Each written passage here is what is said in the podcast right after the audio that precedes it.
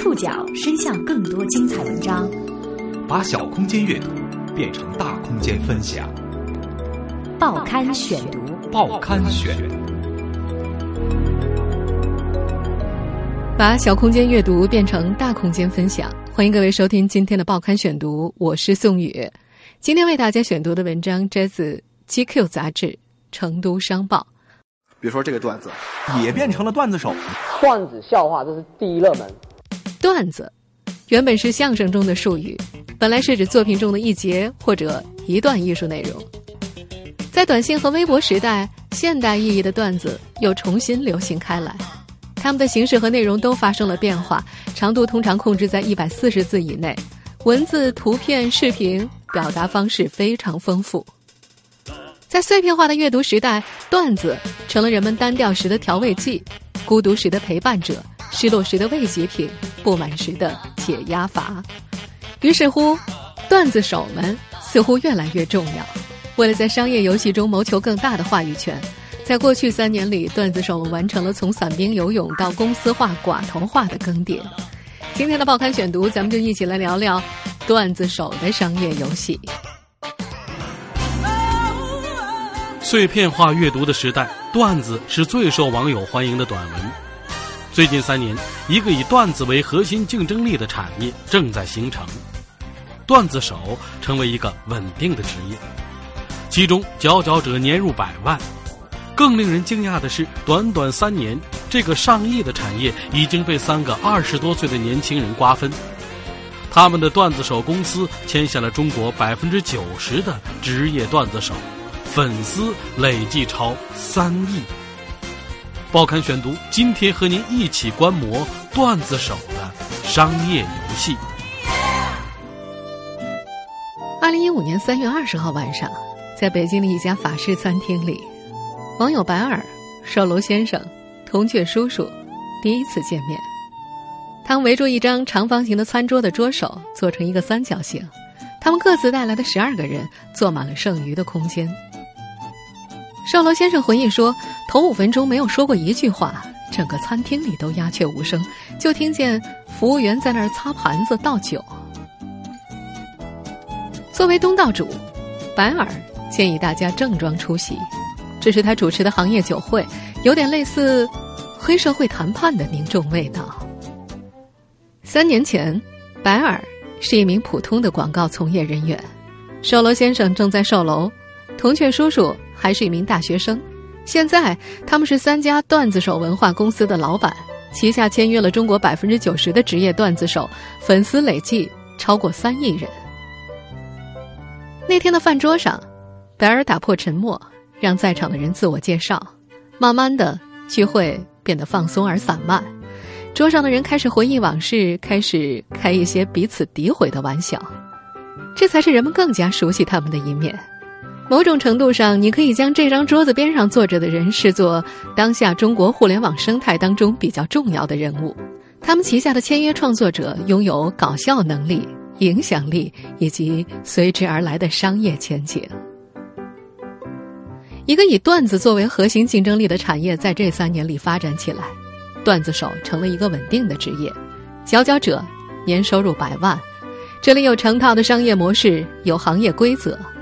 在快速扩张和激烈竞争之后，三足鼎立的局面形成了。外来者再难插入，但是他们也没有办法进一步把对方挤出局，于是才有了这次会面。业内把这次会晤戏称为“段子界的雅尔塔会议”。段子是如何发展成一个产业的？段子手成为一种职业是在哪一年？他们又是如何开启商业模式的？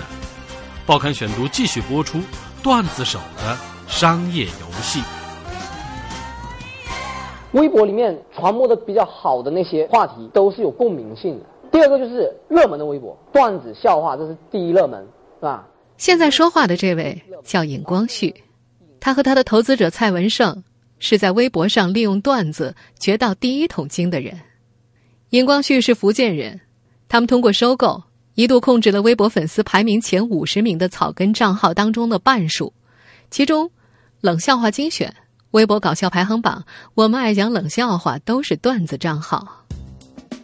二零一一年，仅微博搞笑排行榜一个账号的年利润便高达一千五百万。这些账号的运营者是坐在厦门软件园给蔡文胜打工的雇员们，他们生产段子的方式主要是抄袭。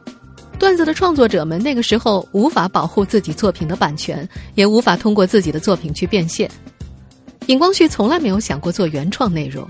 他在接受《企业家》杂志采访的时候说：“自创就把自己局限掉了，把资源整合到这里来，用户要什么给什么，这是商人的理念。”这种情况一直持续到二零一二年。如今，段子手行业的第一人白耳。当时在南京从事广告行业，朝九晚五，机械刻板。从二零一一年开始，他在微博上认识了李铁根、天才小熊猫、所长别开枪是我这些写段子的人。共同的爱好让他们在网上成了朋友。一个段子手的圈子围绕着白尔慢慢形成，继而演变成一个松散的抱团联盟。接着，一种商业模式开启了，白尔开始扮演类似包工头的角色。从广告客户那里接到广告订单，再派给朋友们。他并不是段子创作能力最强的人，但是广告业出身的他清楚客户的需求，也常于谈合作、审合同、开发票这些琐事。段子手作为一个可以谋生的职业开始出现。二零一三年新年之后，白尔辞职到了北京，开始全职经营段子公关业务。他给公司取名叫做牙仙文化传播有限公司。牙仙来自美国的民间传说，孩子们把脱落的牙齿藏到枕头下，牙仙会趁他们睡觉的时候取走，并且留下礼物，实现孩子们的梦想。公司和段子手之间并非雇佣关系，而是类似经纪人的代理关系。日后，这成了这个行业的标准。作为处女地的开垦者，白尔报价单上出现的名字都是业内最顶级的段子手，什么天才小熊猫啦。教授易小星了，古大白话等等等等。段子手行业的第二位大佬叫袁卓，本来是白尔旗下众多的段子手之一。他微博取名为“售楼先生”，是因为他当时的工作的确在售楼。他大学时写过散文诗，工作之后在博客上写过心灵鸡汤，并没有获得什么成功。他的售楼业绩也一般。二零一二年，他还因为经济紧张向家里借过一万块钱。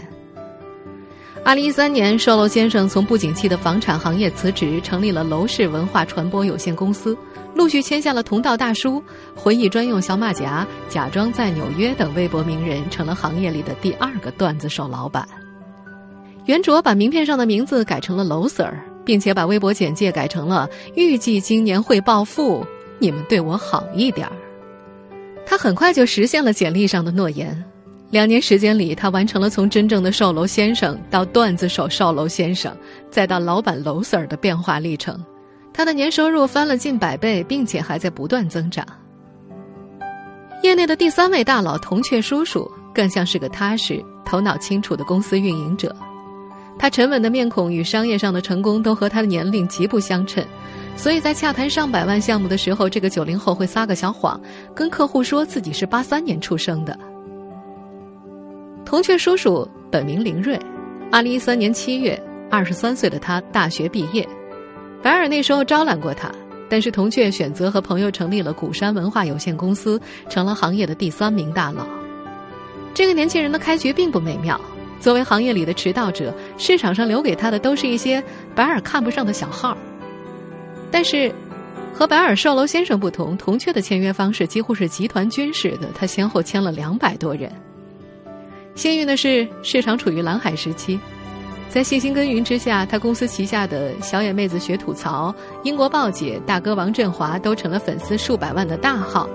二零一四年，整个市场高速发展，最后入场的他完成了逆袭。在二零一四年，鼓山文化的年流水已经超过了牙仙广告和楼市文化的总和，他的员工从三个人增长到了七十多人，办公区从客厅搬到了 CBD 地段，扩张到了五百平米。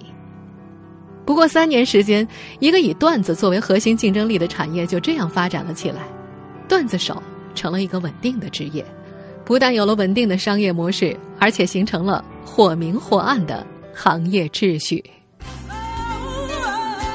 这个行业内目前有三百多名职业段子手，按影响力大小形成一个金字塔结构，塔尖与基座之间的收入差高达上百倍。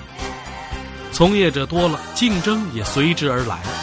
怎么才能成为更好的那一个呢？可能准确的答案有两个：保持独立人格，远离鸡汤。报刊选读继续播出段子手的商业游戏。二零一五年二月，知名段子手刘吉手在《骗粉大法》一文当中对保持独立人格做出了解释。做自媒体的过程啊，就像是个人性格的塑造，像很多营销号，今天发个笑话，明天发个搞笑图片，后天掺和掺和明星八卦，这些人啊，更像是笑话的造粪机，没有影响力的。为什么大家都不喜欢企业蓝 V 呀？就是因为蓝 V 没有人格嘛。这也可以解释，在二零一二年段子手登场的时候，直接砸掉的就是众多段子营销号的饭碗，因为他们要么是靠抄袭，要么是靠转发，不具备原创能力，更谈不上具备人格。成功的段子手都有强烈的可辨识度，其主题和风格都已经固定形成。比如同道大叔专注于星座吐槽，小野妹子爱吐槽常年搬运日文推特上的内容。古大白话是美式脱口秀专家。Hello，大家好，我是同道大叔。然后我这个人呢，平时呢是特别喜欢聊星座。这位就是同道大叔了。他在签约的头一年里尝试了许多主题，比如给粉丝画头像、画搞笑漫画、做妇女之友型的情感问答，但是不温不火，粉丝一直在十万以下徘徊。之后他找准了用漫画来吐槽星座的点儿，在二零一四年七月。一下子就火了，粉丝数量在一个月的时间之内爆炸性的涨到了四百多万。后来柳传志在互联网上卖柳桃的时候，甚至还点名让他帮忙推广。接到柳传志刘老给我的帖子，说让我帮他想一下用互联网思维卖柳桃。他这次能够点我名字，我特别激动。嗯，因为我没想到我这么低调的一个人，竟然被他发现了。而薛蛮子则用自身的遭遇阐明了远离鸡汤的重要性。二零一三年，他发了这么一条微博：六点登古山，与老和尚喝茶。我对和尚说：“我放不下一些事，放不下一些人。”他说：“没有什么东西是放不下的。”我说：“可我偏偏放不下。”他说：“你不是喜欢喝茶吗？就递我一个茶杯，然后往里面倒热水，一直到热水溢出来。”我被烫到，马上松开了手。和尚说：“这个世界上没有什么事是放不下的，痛了你自然就会放下。”薛蛮子那时没有想到，这条鸡汤文引发了一场改编大赛，成群的段子手进行模仿恶搞，成为著名的“鼓山烫手事件”。九零后的铜雀大叔给自己的公司取名为“鼓山”，也是源自这个典故。事实上。老和尚倒茶是个老的不能再老的模本了。段子手界的前辈马伯庸早在二零一二年就写过类似的段子。年轻人每个周一上班都很烦躁，去请教禅师。禅师拿出一个空茶杯，平静的往里倒水，水快要溢出来了，禅师还在继续倒。年轻人突然顿悟：“大师，我明白了。”您的意思是，满意的茶杯装不下什么，只有让心灵放空，才能接收新的东西。禅师则摇头叹息道：“这苦水啊，怎么倒也倒不完。”当时的薛蛮子为何会遭到段子手们的那般集体羞辱呢？克奇可以很好的解释鸡汤的危险。这个出自德语的词是指对现存艺术风格欠缺品味的复制。或者对已经获得广泛认同的艺术作品毫无价值的模仿，用网络语言说就是装逼不成被雷劈。自此以后，网友们用一场浩浩荡荡的反鸡汤运动宣泄他们的好恶，众多腌鱼鸡汤的人生感悟被开发了出来，并且被广为传播。你肯定在自己的微博或者朋友圈里看到过这样的内容：只要是石头，到哪里都不会发光的。又一天过去了，今天过得怎么样？梦想是不是更远了？假如今天生活欺骗了你，不要悲伤，不要哭泣，因为明天生活还是会继续欺骗你。这种标准的反鸡汤文体为什么会受到欢迎呢？九零后同学大叔的理解是：我们并不是讨厌鸡汤，我们只是讨厌虚假的鸡汤，因为已经被骗得够多了。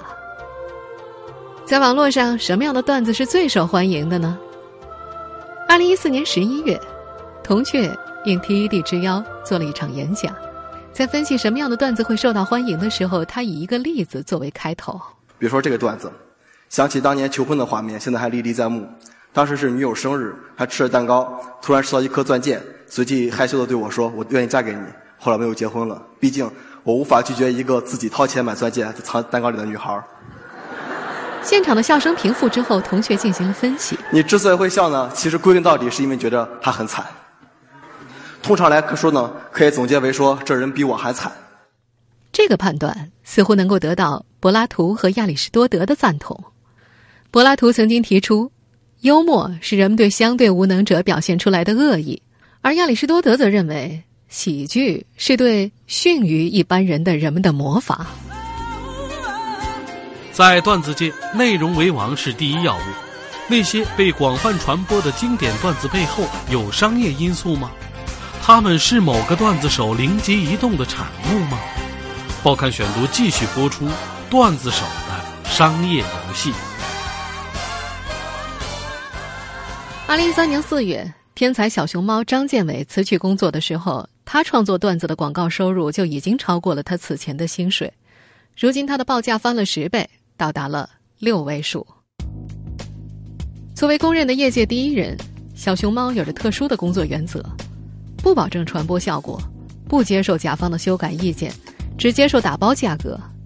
作为白尔旗下的头牌客户，如果想选他的话，就必须同时购买其他段子手的转发服务。千万不要用猫设置手机解锁密码，是一条典型的天才小熊猫式的段子。主人公在把玩一台指纹解锁手机时，使用了猫的指纹。当天晚上，他忘记了给手机充电，于是第二天不得不抱着一只猫跑去公司上班。在经历了被地铁拒载、被出租车司机嘲笑、被同事围观的一系列挫折之后，噩梦并没有结束。由于 PPT 文件存在手机里，开会的时候他不得不在众目睽睽之下再次展示用猫爪来解锁的秀逗行为。其实这是一条手机的广告，但这并不妨碍粉丝在评论区里哈哈大笑。最终，这个段子被转发了十七万次，阅读近亿次。毫无疑问，这是一次段子手、广告客户、粉丝三赢的经典案例。好像小熊猫就那么灵机一动就能把事情轻松搞定，事实上，没有那么简单。为了构思一条段子创意，连续数天凌晨两三点才睡是常事，苦思冥想几个月都出不了一条创意也很正常。小熊猫因为过分投入创作而罹患抑郁症，是业内流传甚广的消息。赖宝真的是一个被成功学这个流毒很深的一个人。我们现在听到的这个片段来自东方卫视的八零后脱口秀，这也是一个靠段子生存的节目。经常被王自健在节目里调侃的赖宝是节目的主创人员之一。哎呦，赖宝看傻了，觉得特别帅，然后因为同事们都听他的，真的被他洗了。赖宝觉得我长大就要做这样的人。后来赖宝毕业之后呢，他的职业还还离他的梦想很接近，他的梦想给别人洗脑嘛，然后他毕业之后就给别人洗头。别看观众们笑得这么欢，对于段子手来说，这可不容易。被称为段子王的赖宝就表达过创作压力和抑郁的关系。我们每期之前攒稿子，连续几个通宵啊，绞尽脑汁的想怎么让观众笑，那种折磨是特别摧残人的，让人哭容易，让人笑很难。对于业内人士来说，写段子纯属个人爱好，并非职业。假如这种职业真实存在，那么无疑是世界上最无聊的岗位。在他们看来，抑郁难免。不过，面对业界传言，段子手天才小熊猫本人否认了抑郁症的传闻。他自称，抑郁症是他对外界的一个借口，因为他效率比较低，比较注重品质，做的比较慢。但他承认，创作的过程当中确实有过焦虑和紧张的时刻，那时他会停下来静一静。如果自己对这件事产生了很大的焦虑感，为什么还要做这件事？为什么要让自己不开心呢？他的老板白二说，他基本不会逼着小熊猫交稿，万一超过死线，他就付毁约金。但绝不向甲方妥协。他的牙仙广告公司是唯一一家不在创作过程当中对段子手进行指导或者干预的。白尔带着那种特有的骄傲，认为创作者应该独自解决这个问题。业内的另一位大佬楼市文化走的是另外一个极端，广告内容是由公司的策划人员制作完成的，段子手无需费心，也无权过问，只要负责发布就可以了。虎山文化则采取了配合的策略。公司把客户的需求翻译成创作需求，段子手们要做的就是把商业语言转化为大众语言。说到这儿，大家不难发现，段子手们所创立的商业模式非常传统，本质还是广告公司。他们与普通广告公司的区别，主要在于拥有段子手这一核心竞争力。飞速发展了三年后，这个行业的转型已经开始。报刊选读继续播出段子手的商业游戏。从数据上看，目前植入转发广告依然是段子手的主要盈利模式，但是段子手的影响力也正在从社交平台向外蔓延。事实上，位于金字塔尖的那部分人正在慢慢的脱离段子手的身份。比如前面提到的天才小熊猫，凭借自己的影响力和人气，成了一家 O2O 软件的合伙人。靠星座漫画起家的同道大叔已经组建了自己的工作团队，这个团队有两个助理，两个画师。如果工作量大，画师还会把一些绘画的工作外包出去。目前，他的工作室正在筹备有关星座的十二本图书，网络剧也已经做出样片了。同道本人的全部精力则全部在一个 App 的创业项目上。他的公司已经有了四十多人的规模。他的人生目标是在三十岁之前让公司上市。段子手的身份带来的月均百万的广告流水，只被他看作是零花钱而已。作家马伯庸是段子圈内的老一辈的代表人物，他正在古山文化的配合之下筹备电影《风起陇西》的拍摄计划。在古山文化的老板九零后铜雀看来，仅凭在社交媒体上发广告的时代终究会过去。有必要继续开发段子手的原创价值，并且在各个内容领域寻找突破口。他认定这是段子手行业迭代的方向所在。事实上，他已经成立了图书、动漫、影视等子公司，去包装他旗下的段子手，配备专属的负责人。他说，可以把他们看成是一家经纪人公司。除此以外，与社交平台的微妙关系也推动着这个行业的转型速度。段子手们曾经和新浪微博保持着良好的关系。二零一三年之后，段子手群体就成了新浪微博活跃度的支撑点。双方进入了为期一年多的蜜月期。段子手会得到微博上的资源的倾斜和照顾，比如出现在新用户初始关注对象的推荐名单上，更多上热搜榜的机会。而当微博更新版本、举办微博之夜等活动的时候，段子手们也会发文捧场。但是，随着段子手们所占有的蛋糕越来越大。新浪微博的态度开始出现了转变。首先，段子当中夹杂的广告受到越来越严厉的审查，出现购买链接的会直接被删帖，甚至有降权的危险。更为致命的是，一项政策正在流传。据说，社交平台要求从段子手的广告收入当中抽成百分之三十。这位业内人士戏谑的保护费政策一旦强行推行的话，对于段子手们而言，无疑是釜底抽薪。实际上，对于这些段子手来说，广告也并非创意变现的最佳模式。一直以来，在段子手和粉丝之间接广告是一个彼此心照不宣的事实。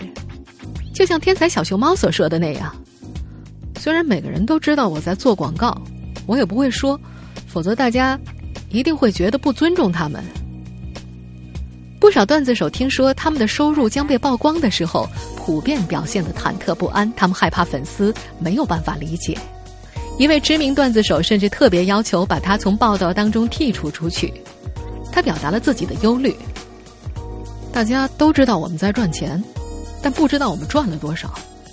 如果他们发现我们赚了很多钱，那你觉得大家会咋想呢？听众朋友。以上您收听的是《报刊选读》，段子手的商业游戏，我是宋宇，感谢各位的收听。今天节目内容综合了《GQ》杂志、《成都商报》的内容。收听节目复播，您可以关注《报刊选读》的公众微信号，我们的微信号码是《报刊选读》拼音全拼。下次节目时间再见。